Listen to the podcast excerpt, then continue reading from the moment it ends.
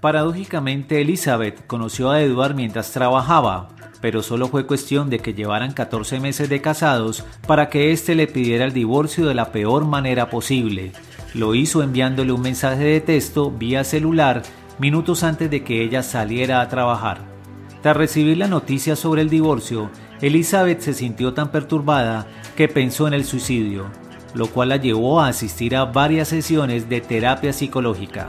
Evidentemente fue una acción poco considerada de Edward que lastimó a Elizabeth, pero por fortuna ella supo dejar todo su dolor en el pasado. Elizabeth lo hizo a través del empoderamiento, ella se empoderó de su vida, además quiso que lo que había vivido y la forma de superarlo quedara plasmado en una canción. Para esto contactó a una amiga que estaba viviendo una situación similar, pero en el campo laboral, donde hacía lo que otras personas querían que ella hiciera y no lo que ella deseaba realmente para su vida.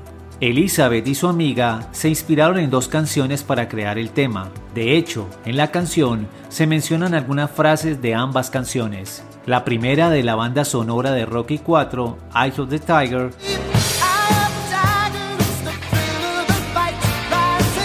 y la segunda, I Am a Woman, de Helen Reddy.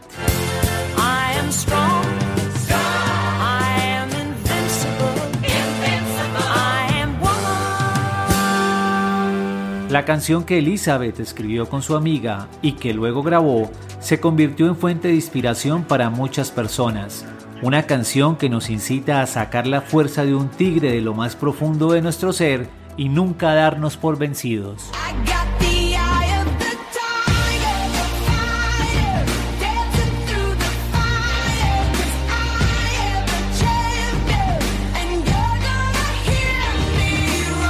Catherine Elizabeth Hudson, más conocida como Katy Perry, a través del empoderamiento de su vida, logró llegar hasta donde quería estar, al aprovechar todos los recursos disponibles que tenía a su alrededor y en su interior. De esta manera, cuando las personas se empoderan de sus propias vidas, fortalecen sus capacidades, confianza, visión y protagonismo en cuanto forman parte de un grupo social, para impulsar cambios positivos en las situaciones en las que viven. Si la respuesta a la pregunta ¿tienes el control de tu vida?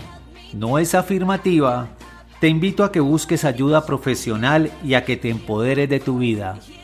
La pregunta no es quién va a dejarme, la pregunta es quién va a detenerme. Ayn Rand. Para el podcast El Conferencista, Carlos Libreros.